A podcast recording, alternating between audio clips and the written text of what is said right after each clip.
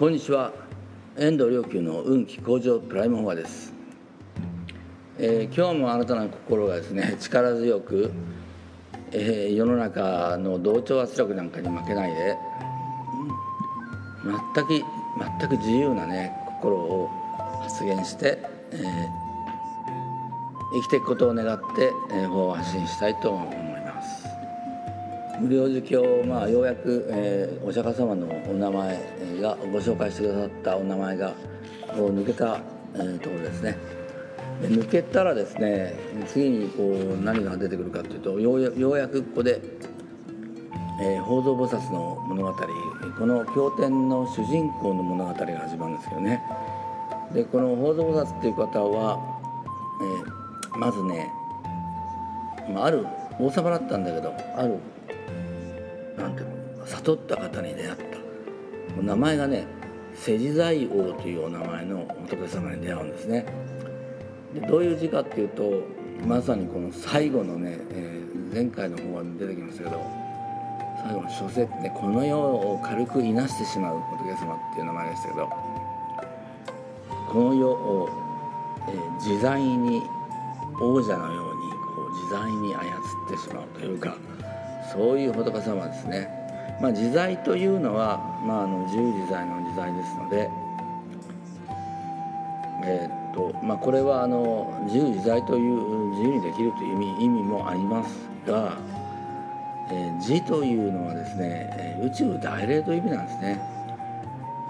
であのですから宇宙大霊分かれ分かれてたのが自分なので自分のことを自分っていうわけですけど。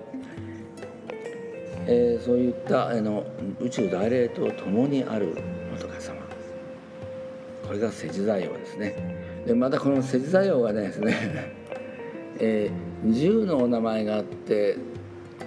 これまた一つ一ついくと時間がかかるのです。がまああのこれお釈迦様のある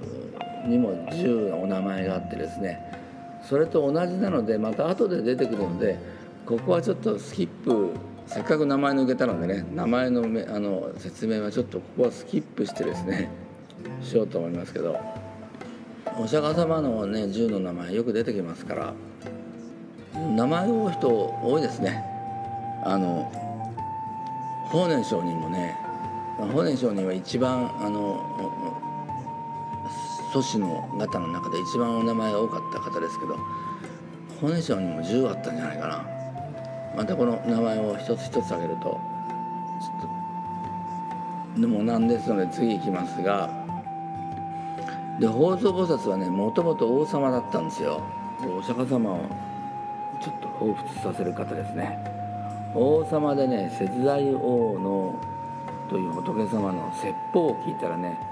もう心が喜んじゃった。心が喜んじゃってこんなに喜びがあるならばもうあの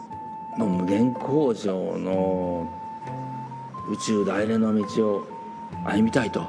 いう心を起こすんですね、えー、ここで大事なことはですね心に悦意を抱きその喜びがこう生まれたということなんでこれでもんどんな言葉を言ったかっていうのもあるかもしれませんけれど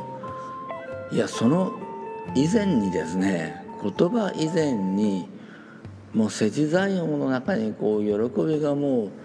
ぶわってこうほとばしり出てしまっててですねそれが伝播しちゃってなんかねこう誰かが嬉しそうに笑ってるとつい自分も笑っちゃうみたいなねそんな感じでこう喜んじゃったんじゃないかなというふうに、え、思います。まあ、経典にはねこう歓喜というね喜びという言葉がよく出てきますよね。やっぱりねこう喜びでないとね物事ってのは伝わんないと思うんですよ。えー、っとねまああのなんて僕ねの感喜びでもってこう言葉以前にあの喜びが伝わったんじゃないかって言ったかというとね、まあ、僕一度だけ落語っていうのにね行ったことあるんですけどそれはなんかねあのちょっとヒッピーっぽい、えー、スペースのところに特別にこう落語家の方を呼んできたという、まあ、そういうプロジェクトだったのでこの日本の古典芸能っていうのにあんまり馴染みのない人間なのですが、えー、ヒッピーには馴染みがあるのでそこに行ってしまったんです。ただその人座ってるだけでね座ってるの見てるだけでねこう面白くなっちゃって気持ちがなんかね笑笑えてきたっていうね。いや結構ねそんな感じだったんじゃないかなというふうにあの明治の現代のサクソンと呼ばれたあの明治時代のね弁年上人という方もねよよくあの嬉しそうにこうされてたっていうねいう言葉をこうあのことを聞きましたけど、えそれでねやっぱりねどんな人が最強かということを考えるとね最強の人は誰か別にモハメッド・アリではない。最強の人はやっぱりね楽しそうな人ですよね。どんなにこう偉い人でも何でもこう楽しそうな人にはかなわないと思いますね。だからその楽しそうな歓喜というのはそのやっぱりね伝播するというそのただね自分のために笑ってるというのはなんか見ててこうなんかなんかこう嫌な感じだけどこう人の喜びを人にこう喜びを与えてその喜びが多分ね自分に返ってきて嬉しくなるという。で人を喜ばすというのに別に何かやるとか行動するとかねそれ言葉をかけるとかね、まあ、それもあるんだけどそれ以前の話だと思うんですよ。もうその以前にこう人に喜びを与えようというもたらそうというねその心自体がねの中に喜びの種がありますからそれが自分の中にこの種がね湧いてくるその喜びの種が自分の中にね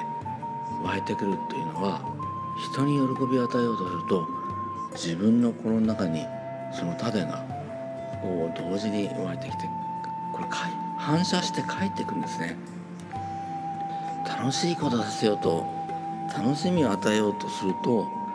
それはね自動的に自分の中に帰ってきて反射して帰ってきてで自分も楽しくなってくるんですね。だからねあれあのコメディアンみたいな人って多分やっぱり自分が楽しそうだと思うんですね。まあそうでなかったらやっぱり人もね楽しくならないと思うんですよね。でなんかねどうしたらユーモアが出ますかなんてねそれはやっぱり楽しさ嬉し人に喜びを嬉しさを与えようと思って何といってもその嬉しい気持ちっていうのを人の中に起こさせようと、えー、していたらそんな何か気の利気の利いたことを一つも言わなくたって自分も楽しくなってきます。これがユーモアの本質ですよね、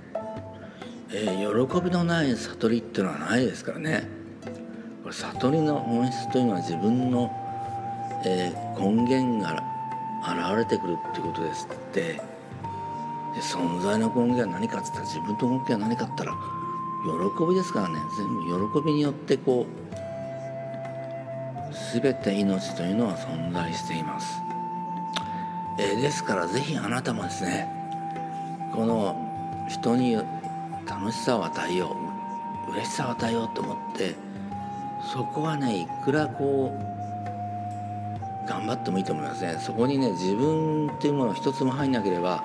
本当に楽しくなります。これ自分というものを入れるとね、えー、楽しくなくなるのは途端にね、